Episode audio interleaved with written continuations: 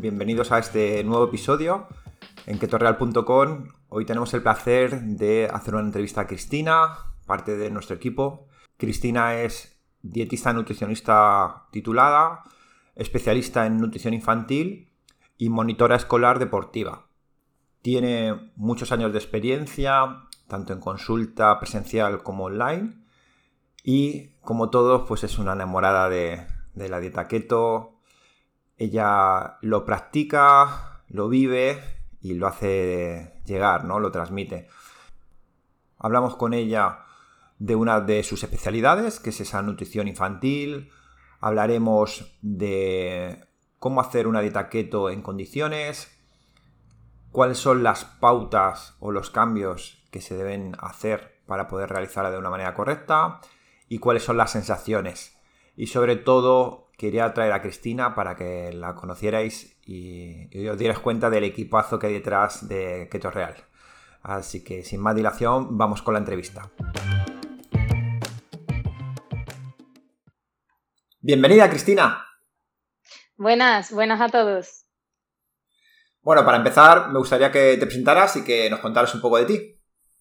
Vale, pues soy malagueña, tengo 28 años y decidí estudiar nutrición en el momento en el que me di cuenta de, lo importante que es lo que comemos eh, y cómo nos hace sentir, cómo todos los alimentos que tomamos nos influyen eh, en nuestro día a día, eh, tanto a nivel físico como a nivel emocional.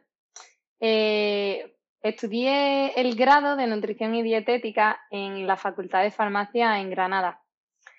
Y luego hice las prácticas eh, aquí en Málaga, en el Hospital Virgen de la Victoria. Como luego me quedé con ganas de más, eh, me puse a buscar qué más podía hacer y me fui a Sevilla a hacer un, un curso de experto en los últimos avances y tendencias de nutrición. Y además me especialicé en nutrición infantil. Genial. Genial. Perfecto, pues pues vamos a ir ya a por ello, ¿no? Al final eh, vamos a hablar de esos temas, ¿no? Y, de primeras, pues eh, sabemos que España es uno de los países con mayor eh, obesidad infantil, incluso algún, algún año hemos superado a Estados Unidos, ¿vale? Hemos sido los primeros o segundos, ¿no? Con mayor obesidad infantil y siempre se habla muy bien de la dieta mediterránea, pero algo estamos haciendo mal, ¿no? Entonces, me gustaría que tú nos contaras pues qué errores ves en esa alimentación infantil y, bueno, pues que, entendiéramos un poco qué está pasando. Pues sí, Isra, como, bien has dicho, el tema del sobrepeso y obesidad en, la población infantil eh, está en alza. Y esto es realmente un problema porque un niño eh, con sobrepeso u obesidad tiene más posibilidades de desarrollar ese sobrepeso y obesidad siendo adulto se dice que niño obeso, adulto obeso. Y no solo nos, vamos a fijar en ese, en ese peso de más, sino todo lo que ese peso de más lleva asociado, tipo enfermedades metabólicas, cardiovasculares, diabetes, hipertensión, que son todas eh, las enfermedades que están ahora eh, subiendo su incidencia. Entonces, como mi especialidad es el trabajar con los niños, los errores que, veo eh, más frecuentemente es sobre todo que los padres no tienen una, educación eh, alimentaria, no saben cómo alimentar a sus hijos, no tienen esa información y no saben de dónde sacarla. Eh, y la industria alimentaria juega en contra de, esta información a los padres, ¿no? Eh, también es muy importante tener en cuenta que la jornada laboral hay veces que impide que esos padres estén presentes en la alimentación del, niño y entonces deleguen esta tarea en terceras personas, en comedores escolares, o sean ellos mismos los que eh, sí que se encarguen de, esa alimentación, pero no tengan tiempo para cocinar, para, comer comida real y compren estos alimentos procesados, eh, envasados y le pongan al niño cualquier cosa. Claro, sí, van a lo fácil, ¿no? Y aparte, eh, vivimos en un mundo de estrés donde la calidad que damos a los niños es muy baja, porque al final, claro, tu empresa te ha quitado toda la energía y llegas a casa y tienes que llegar y querer darle todo el amor ¿no? a tu hijo. Tienes dos o tres horas para darle amor. Entonces, si el niño te pide, porque es muy inteligente, te va a pedir galletitas, ¿qué vas a hacer? Pues posiblemente dárselas y darle lo mejor, ¿no? Entonces, esa sobreprotección creo que, está generando pues eh, esa obesidad. ¿Piensas que también puede ir relacionado a que la actividad eh, a día de hoy es mucho menor que la de un pasado? Sí, sí, por supuesto, eso es algo que, hay que tener en cuenta, que no nos movemos como nos movíamos antes. Eh, estamos en un mundo sedentario y, sin embargo, nuestra genética ¿no? y, y el mantenernos activos como deberíamos, eso no ha, no ha cambiado. Nuestro cuerpo necesita un nivel de actividad que por el entorno obesogénico y sedentario en el que vivimos no se la damos. No vale con, hacer un ratito de actividad y, estar sedentario todo, todo el día. Claro, claro. Yo creo que eh, antes, antes al final, pues claro, no había coches, no había ascensores y tanto padres como hijos, pues eh, muchas veces eh, sus hábitos o, por obligación pues era moverse, ¿no? A día de hoy pues con la maquinita pues puede estar sentado y aparte sigo hablando del estrés, ¿no? Si al final tú llevas una vida muy estresada y sabes que dándole una maquinita a tu hijo pues le vas a, le vas a calmar, pues muchas veces se tira, ¿no? Se tira de ese recurso. Claro, y ese padre que llega estresado del trabajo no tiene en mente irse al parque con su niño o irse a dar un paseo. Tiene en mente relajarse, darle esa galleta al niño, incluso comérsela a él y, claro, y esto es un, un, grave error. Otro error que yo veo y es súper frecuente es utilizar los alimentos como recompensa, es decir, que el alimento sirva para premiar o castigar al niño. Y esa asociación es un gravísimo error la alimentación tiene el fin de nutrirnos.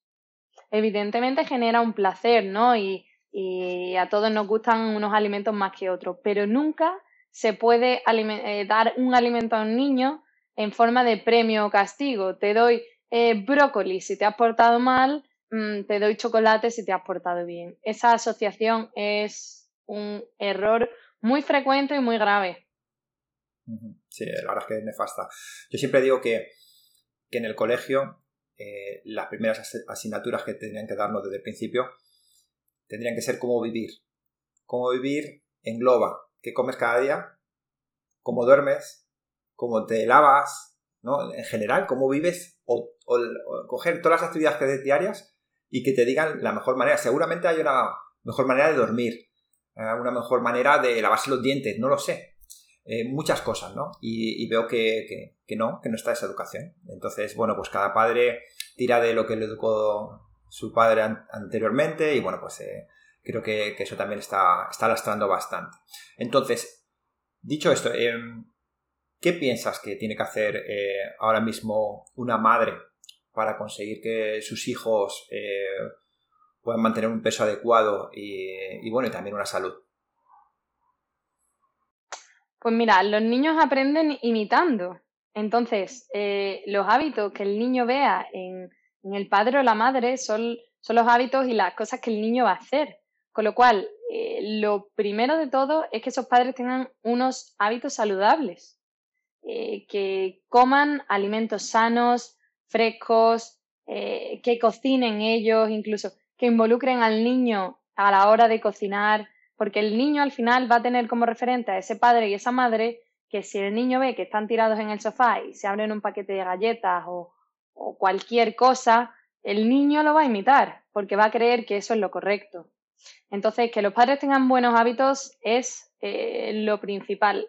Y también para eso estamos nosotros, porque nosotros enseñamos ¿no? a, a las familias, a las personas a comer, a llevar un estilo de vida saludable y sostenible en el tiempo. Eh, también es buena idea que los niños acompañen a los padres a la compra, que, que, hagan eh, elecciones de alimentos saludables, que le vayan enseñando al niño, pues hoy vamos a coger esto, esto luego lo vamos a hacer juntos en casa. Es verdad que eh, requiere dedicación y tiempo, pero es que a un hijo se le va a dedicar tiempo, un hijo se, se le va a dar todo el amor, entonces pues eh, hay que empezar cambiando por los padres. Claro, sí, yo creo que muchas veces, eh, por ejemplo, yo me encuentro casos, ¿no? De, oye, me salta la dieta y me, comí unas galletas, pero porque son de, mi, de mis hijos, ¿no? Y entonces la pregunta es eh, si todos ya más o menos sabemos que una galleta no es algo sano, no entendemos por qué se justifica el que mi hijo la pueda comer. Es decir, su organismo si le estoy dando una galleta llena de azúcares, pues entiendo que eh, el azúcar no es bueno ni para él ni para mí, ¿no? Es igual que no le, no le daría de fumar, ¿no? Entonces, el justificar, me salté la dieta porque tiene esas galletas. Creo que eso lo hacen ah. muchos padres por lo que te digo. Porque al final también en el colegio se incentiva mucho esa comida ultraprocesada y al final, pues los niños, cuando la, la toman y es súper palatable, pues se la piden a los padres. Y los padres por no tener guerra, pues muchas veces accedemos y tienes a galletitas. Entonces, creo que es muy importante lo que dices, ese cambio del padre, de primero, eh, no vale eso de, oye, yo tomo Coca-Cola y tú, tú no, tú eres pequeño, tú no. Y cuando te vayas de casa va a abrir la Coca-Cola seguro, ¿vale? Porque él quiere ser mayor. Y luego aparte, el justificar que como es niño, comprar eh, pues alimentos ultraprocesados, de galleta de lo que sea, ¿no? Eh, entendiendo que, no sé, que, son personas que no le va a afectar, pues es un gran error. Porque claro, luego cuando le digas, oye, comete el brócoli, pues va a decir, sí, claro, con lo rica que están las galletas, ya bájame ahora el brócoli. ¿Vale? Entonces. Pues sí, sí, sí, sí. Yo veo también mucho eh, en consulta esa madre, ese padre, eh, que me dicen, bueno, sí, yo a mi hijo le doy, le doy esa galletita y digo, no le des a tu hijo lo que no quieres para ti. Claro, eso es. Es que de verdad eh, su cuerpo es igual que el tuyo y encima lo que has dicho tú al principio. Un niño que con 12 años ya tenga obesidad, está demostrado que el 90% de esos niños son obesos de mayor. ¿Qué quiere decir? Bueno, que tú puedes estudiar tres carreras y ser una bestia de todo, pero si tienes obesidad, posiblemente si vayas a una entrevista de trabajo, por desgracia, pues ya te ponemos una etiqueta, ¿no? Pues a lo mejor eres un vago porque no te cuidas, ¿no? Y entonces es así o eh, realmente los problemas de salud que puedes llegar a tener. Es decir, que como padre sí que le estoy metiendo a estudiar y le estoy haciendo eh, mentalmente una persona potente, pero le estoy generando unos problemas que van a ser tanto laborales como para encontrar pareja incluso o eh, incluso pues de salud. Entonces, muchas veces yo se lo digo, como dices tú en consulta, a muchas personas que, que se den cuenta que una de las peores cosas que podemos hacer es generar una obesidad a nuestro hijo, porque le va a condicionar toda su vida, toda su vida. Entonces, una herramienta muy interesante es, en vez de comprar esa galleta, oye, es que tenemos ahora miles de vídeos donde tú haces una galleta con plátano, avena, no sé qué, así súper chulas, hasta dos minutos las, haces con ellos en forma de sonrisa y posiblemente sean las galletas que más. Claro, claro. Está claro que empieza por ahí el cambio, ¿no? Bien. Eh, dime una cosa hablando ahora de la parte deportiva, eh, ¿tú piensas que en un niño, pues como hacen muchos padres, ¿no? Le meten a fútbol y quieren que sea ya Messi, ¿no? Eh, ¿tú, qué piensas? ¿Que en un niño lo ideal es que se meta un deporte e ir a muerte a por ese deporte y especializar ya de pequeño? ¿O lo ideal sería que un padre intentara eh, generar, pues eso, que picotee de varios deportes? Mira, Isra, mi opinión es que un niño tiene que hacer deporte para divertirse y no por obligación. Entonces, eh, lo suyo es que pruebe diferentes modalidades. El, que al niño le guste practicar deporte va a generar que de adulto encuentre satisfacción en hacer deporte y, le va a crear ese hábito de práctica deportiva, que cualquier deporte, al fin y al cabo, practicar deporte es sano. Eh, a no ser que el niño despunte en algún deporte, eh, que si, serie, si podríamos, ¿no? Si le gusta, potenciarlo y explotarlo y exprimirlo, pero eh, la idea es que el niño se divierta haciendo deporte, que eso le genere una satisfacción, que sea un hábito que le acompañe toda su vida. Eh, en mi caso particular, yo probé diferentes deportes, los que ofertaban en mi colegio o fuera incluso, y al final decidí quedarme jugando a baloncesto del que saqué mi grupo de amigas, del que saqué experiencia y del que he sacado el que a día de hoy a mí me gusta hacer deporte y el deporte forme parte de mi día a día. Claro, Es que al final, bueno, pues eh, como padre, pues sobre todo, imagínate que te gusta el fútbol, pues al final, qué sueño sería, ¿no? Que tú eres futbolero, pues ver a tu hijo pues en la liga, ¿no? Entonces, lo que hay que dejar claro a los padres es que eso pasa una vez en, imagínate, ¿no? En muchos millones de personas. Entonces, probablemente tu hijo a lo mejor no llegue. Entonces, eh, si, si personaliza mucho por ahí y no llega, pues al final, pues a lo mejor no es una persona eh, tan deportiva, que, que se vea capaz de en su día a día, pues de repente a futuro pues igual que has hecho baloncesto, pues de repente eh, tirar por balonmano o tirar por eh, o irte a correr por tu cuenta, es decir, generarle, sobre todo lo que has dicho tú, diversión por el deporte, que eso va a ser clave. Luego que despunta, pues estupendo, pero eh, generarle ¿no? esa, esa afición deportiva más Claro. Claro. Perfecto. Ese, ese hábito, sí, ese hábito, el que hay que intentar que, que lo coja desde niño. Claro, yo creo que también ahí podríamos hablar de, de que el padre sea también, eh, porque el niño imita, ¿no? Entonces, lo ideal es que el padre, en pues vez de estar todo el rato viendo la tele, que su hijo le vea que de repente está con un TRX en casa, simplemente pues haciendo algo de, ejercicio, ¿no? Yo creo que esa imagen de su hijo ver al padre hacer deporte o irte con él a tirar eh, unas canastas, creo que es, fundamental para él. Sí, sí, así es. Bien, eh, bien, ya hemos tocado ese tema, ¿vale? Que, a ti te encanta y, bueno, pues lo vives cada día. Y ahora quiero, bueno, pues ir a hablar un poquito de, bueno, pues te fichamos en el equipo Keto Real. Eh, y sabemos que eres una enamorada de, tu profesión y, aparte del mundo keto, ¿no? De lo que es una dieta baja en carbohidratos. Entonces, eh, cuéntanos un poquito qué te atrajo ¿no? de este mundo. Pues sí, la verdad es que me declaro enamorada de la dieta keto, porque yo tengo mi lema por bandera es alimenta a tu cuerpo eh, como está diseñado para que lo alimentes. Entonces, eh, aquí hay un punto de inflexión, que es la industria alimentaria, que un día viene y nos dice eh, que tenemos que seguir una pirámide que la base está repleta de hidratos de carbono y todos decimos, anda, han sacado una guía alimentaria para orientarnos ¿no? a la población. Y es el efecto de esa guía alimentaria y los resultados han sido eh, mayor índice de obesidad, mayor índice de sobrepeso, de diabetes, de, de triglicéridos, de enfermedades metabólicas, con lo cual ahí hay algo que no estamos haciendo bien. Entonces, ¿el cuerpo está diseñado para comer de esta manera? No lo está. El cuerpo está diseñado y como mejor funciona. Y yo me doy cuenta con los pacientes en consulta es llevando una alimentación keto. Una alimentación keto, por supuesto, guiada, personalizada y con un profesional al lado. Claro. Sí, nosotros al final, cuando hablamos de keto, eh, hablamos, pues eso, de, de, alimentación original. Es decir, no es lo que vemos en redes sociales de recetas con pura grasa, sino Estamos hablando de, comer como se comía hace 100 años, 200, pero por desgracia se, habló muy mal de la dieta paleo porque empezó a, compararle con cazar mamut y no tiene nada que ver, ¿no? Es decir, eh, antiguamente el hacerte una legumbre pues era complicado, era complicado, ¿no? éramos cazadores recolectores, entonces eh, genéticamente eh, está claro que llevar una alimentación donde tus genes entiendan mejor eh, esos nutrientes que metes posiblemente te ayuden a conseguir tus objetivos y sobre todo si hablamos desde el punto de vista de, salud. Entonces, eh, está claro que ese dicho que tienes tú eh, lo llevamos todos, ¿no? Por bandera. Mira hacia atrás y posiblemente tenga las respuestas aquí en el, presente, ¿no?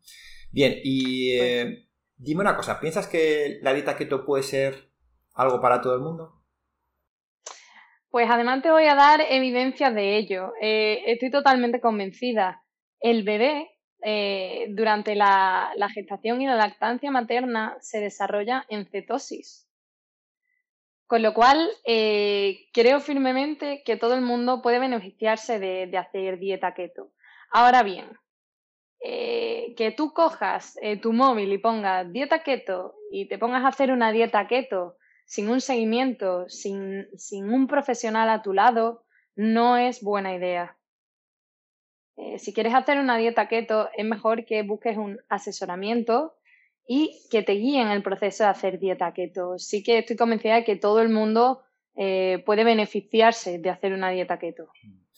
Sí, es que sabes qué pasa, que el tema es que sí que si buscas dieta keto en internet vas a encontrar de todo, ¿vale? Manuales, Pero hay muchas variables que hacen que la gente fracase y luego por eso acaba muchas veces en nuestras manos, ¿no? Porque eh, la dieta keto es algo que rompe muchos mitos, ¿no? De repente estás tomando grasa saludable y bajas de peso.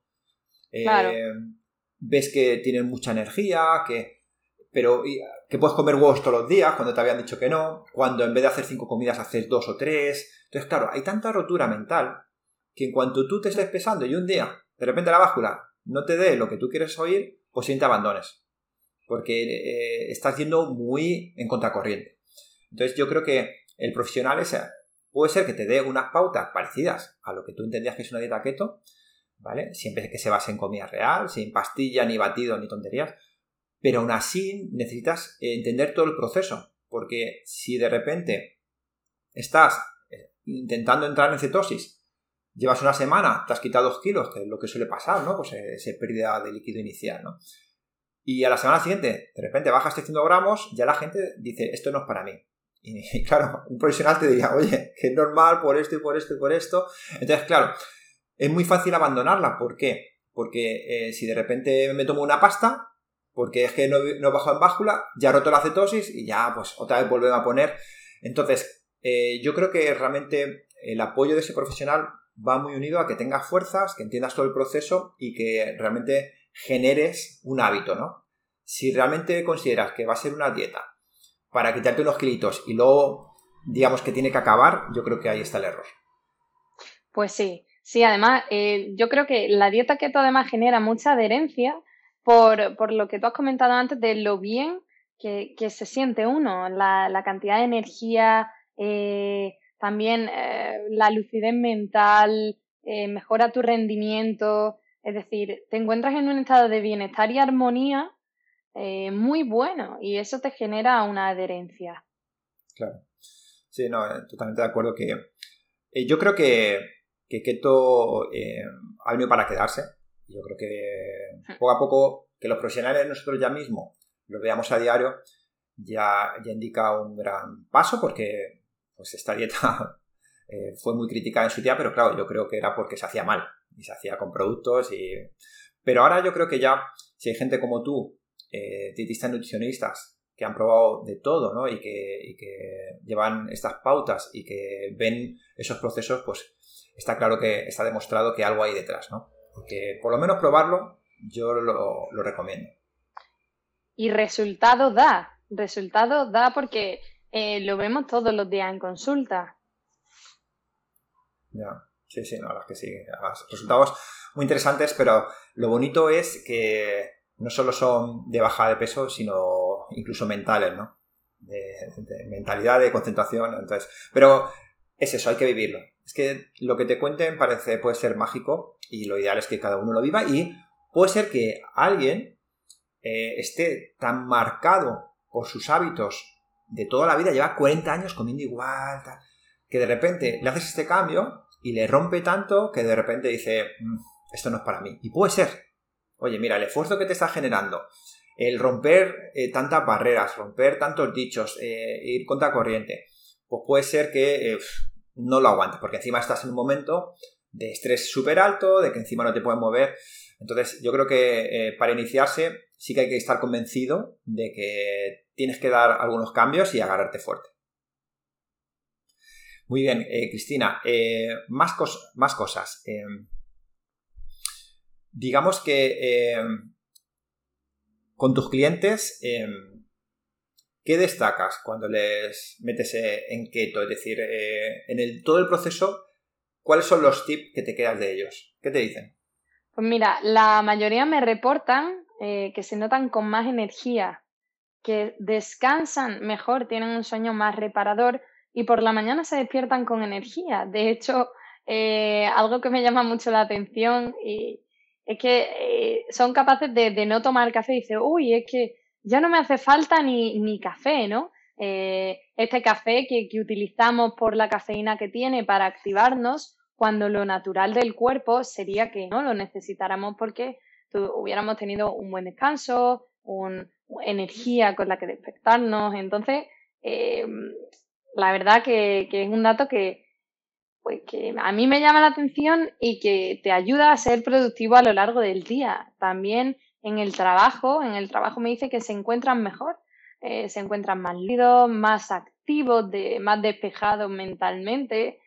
Y claro, eso, eso al final va a mejorar tu, eh, tu, tu, estado de ánimo, eh, la, concepción que tú tienes de mismo al verte mejor, al verte eh, más fuerte también.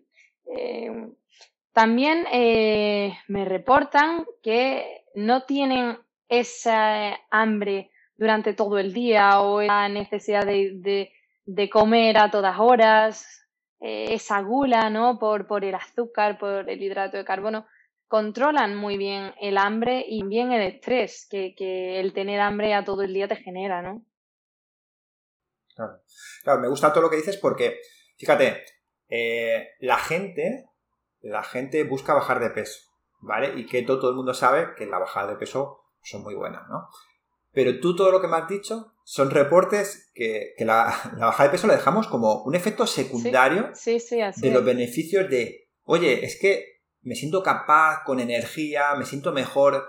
Entonces, eh, es muy interesante, ¿no? Y por eso, eh, claro, nosotros nos hemos enamorado de este mundo. Si conseguimos, como nutricionistas, ayudar a nuestros clientes a que consigan sus objetivos, pero es que encima se sienten fenomenal, oye, pues, eh, ¿no? Pues matículo honor. Entonces, entiendo que, por eso tú también, igual que yo, pues somos muy, muy fan, ¿no? de este estilo de vida. Pues sí, así es, sí. Y, otra cosa, porque ¿qué pasa? Que en keto, pues entras por ahí, lo primero que encuentras es la calculadora de calorías, de gramos, de pesar el 70% en grasa, no sé qué.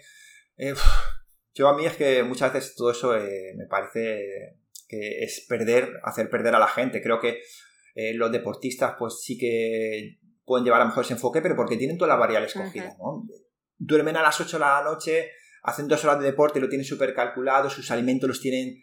Entonces, claro, ahí todas las variables están tan atadas que dices, oye, aquí contar calorías me cuadra, ¿no? Pero tú qué piensas sobre eso, sobre el tema de, las calorías, los gramos y demás. Pues Isra, tengo la misma opinión que tú, porque nunca he sido defensora de, contar calorías ni, ni, de pesar alimentos.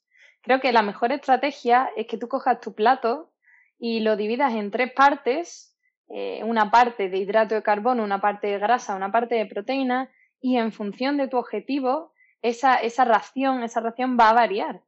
Pero eh, nada de, complicar eh, contando calorías, pesando alimentos, leyendo absolutamente todo. Eso al fin, al final es perder el tiempo, complica la dieta, que la dieta no es algo puntual, la dieta tiene que ser un, estilo de vida.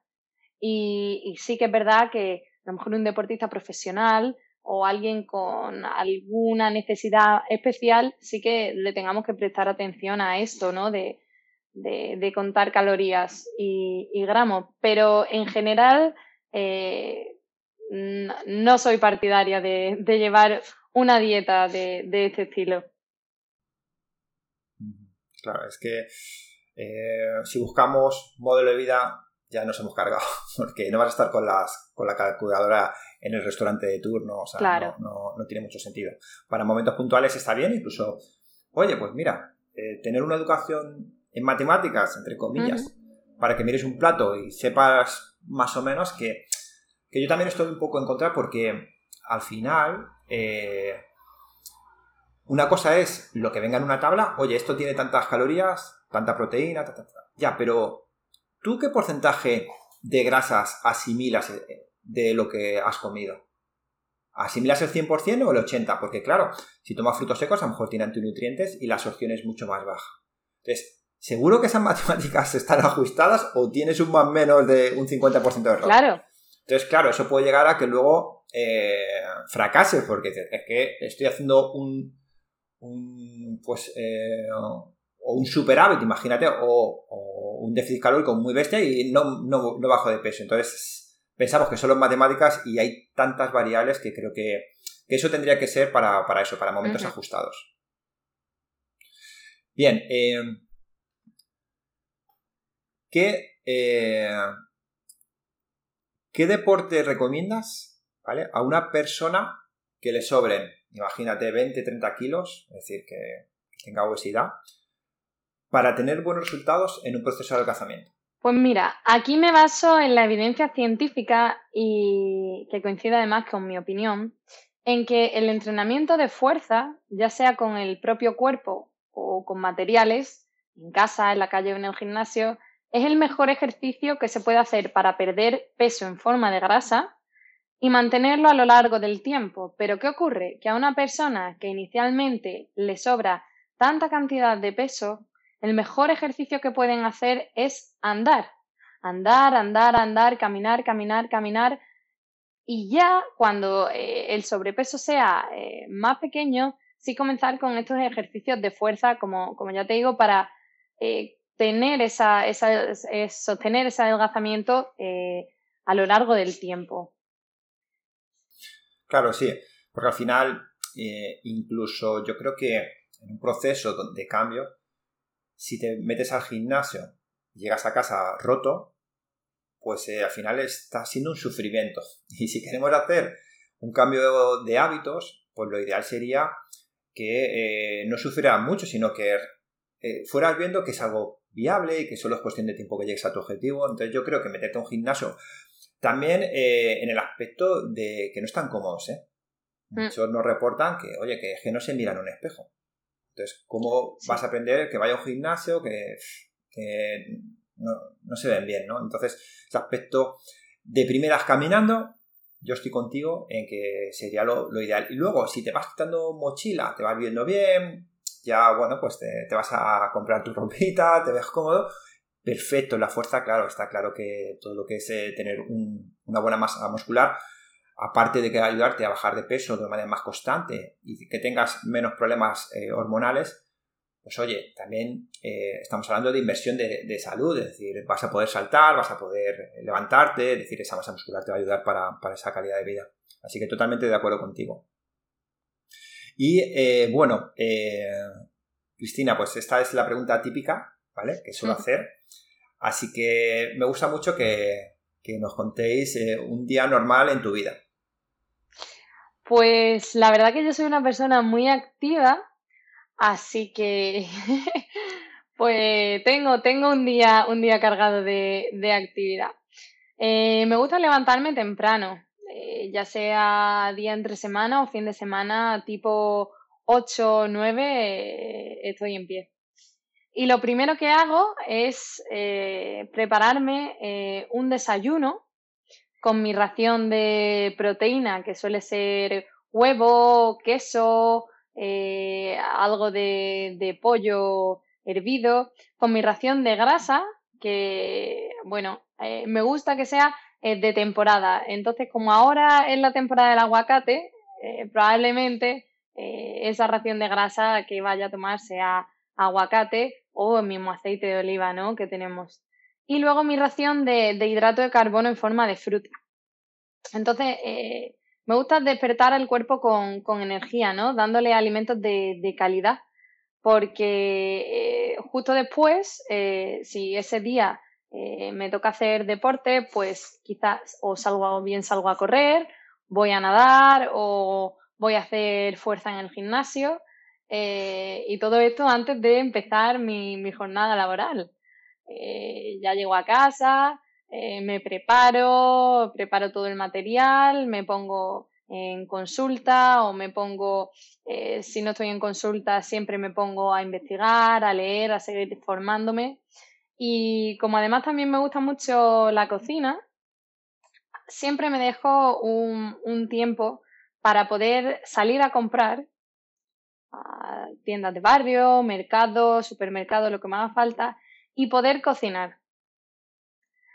Eh, no sé si es que yo por ser nutricionista presto tanta atención a la alimentación, pero, pero sí que tengo en mi día a día muy presente el comer comida sana, tener buenos hábitos y entonces me gusta cocinar lo, lo que voy a comer, ¿no?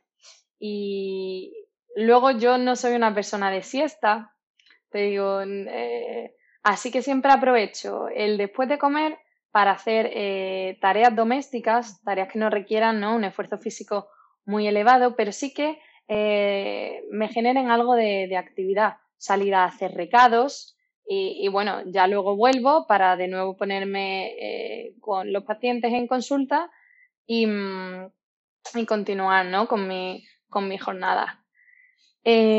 también a última hora me gusta siempre hacer algo de yoga o meditación, porque eh, todo el estrés que se genera durante ese día, eh, si no lo vamos eh, gestionando, se va acumulando. Y, el equilibrio cuerpo-mente le, doy mucha importancia.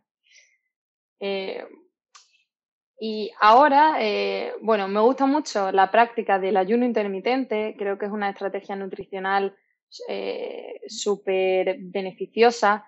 Eh, pues si ese día hago ayuno, ¿no? no tomo nada de, de, cena y directamente después de hacer mi yoga o mi meditación, pues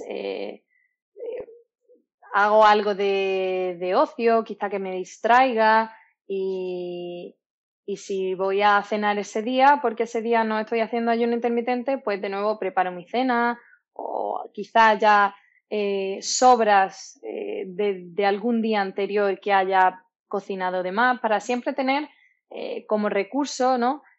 algo en la nevera que no sea un, procesado, algo de, paquete, no, tener yo mi propia nevera completa. Y no creas que me da tiempo a mucho más porque tipo 11, 11 y media estoy dormida eh, la mayoría de los días. Claro. Eh, me gusta mucho cómo relatas tu día porque, eh, no sé, me ha encantado porque es como que le echas un amor a tu cuidado, a ti. Es decir, se ha notado en tu descripción que tú eres lo primero. ¿Vale? Tu alimento, comprarlos, cocinarlos, tu deporte, incluso tu meditación, ¿no? entonces es como, primero yo y, luego el resto. Y es que eso es así. Si tú estás bien, pues si tú encima quieres inculcar un modelo de vida saludable, pues tienes que estar bien para hacerlo. Sí, sí, sí, sí, sí. Por eso, por eso, no, no es ser egoísta, pero es centrarme en que conmigo estoy yo. Y todo el amor que tienes que tenerte a ti mismo, eh, lo generas tú. Eh, si tú tienes amor propio y te, cuidas, te preocupas de alimentarte bien y además luego eh, desprendes ese bienestar con los demás. que te ayuda en todos los ámbitos de tu vida. Claro, claro, no, al final, si tú encima, tu labor es esa, ¿no? Es educar, formar, sobre todo desde nuestro punto de vista que hacemos nuestra, labor, ¿no? De, no dar un menú y ya está, sino estamos ahí una hora con el cliente hablando y educándole. Eh, ¿Cómo vas a hacer esa labor si realmente tú pues, eh, estás con estrés, no haces deporte, no comes bien? Pues eh, no sé, entendemos que, que, sería más difícil. Habrá casos que pueda pasar, ¿no? Pero nosotros entendemos que, que es mucho más fácil transmitir ese cambio si tú ya estás en ese cambio, ¿no? Estás ahí metida. Y una pregunta que quiero hacerte, ¿vale? Porque al final también muchas personas me preguntan por ello. Em, la meditación, ¿vale? Para mí la meditación es algo complicado, es decir, creo que, que el parar a día de hoy, ¿vale? Me, decía un cliente, me decía, eh, pero ¿cómo voy a parar si estoy en la guerra, ¿no? Pues vive en el centro de Madrid, con mucho estrés, tres hijos, tal, pero ¿cómo voy a meditar si en la guerra? ¿no? Entonces, yo le dije, bueno, sé que es complicado ese parar y, no, y estar eh, reflexionando y, estando en el presente, ¿no? El ser, ¿no? Em, es, difícil, pero creo, vamos, mi recomendación es siempre, oye, pues empieza por las bases, ¿no? Oye, empieza a comer bien, empieza a moverte, ¿vale? Que por lo menos con esos dos pilares ya vamos a avanzar mucho y cuando y, luego descansarme bien también, porque claro, era una persona que dormía poco. Y cuando ya tengas esos tres, vamos ya a por esa meditación. Pero hay gente que se piensa que la meditación, si la ponemos la primera, pues ya está, ¿no? Y creo que si no tienes las bases bien estables, va a ser complicado. ¿Tú qué piensas ahí? Sí, porque además te puede generar frustración. el tema de que te pongas a meditar, pero tengas estrés, estés desordenado por dentro, eso no, no, te va a ayudar a meditación. Primero, exactamente, empieza por ti, por tu casa, por tu cuerpo, por qué estás comiendo, por cómo estás descansando. Eh, y luego ya céntrate en, respirar, en hacer las formas de eh, en hacer todo de forma consciente. Eh, algún ejercicio de estiramiento, de yoga que te ayudan con la meditación y, no frustrarte, pero no ver la, la meditación como, como hago meditación y ya se me va a pasar todo, no.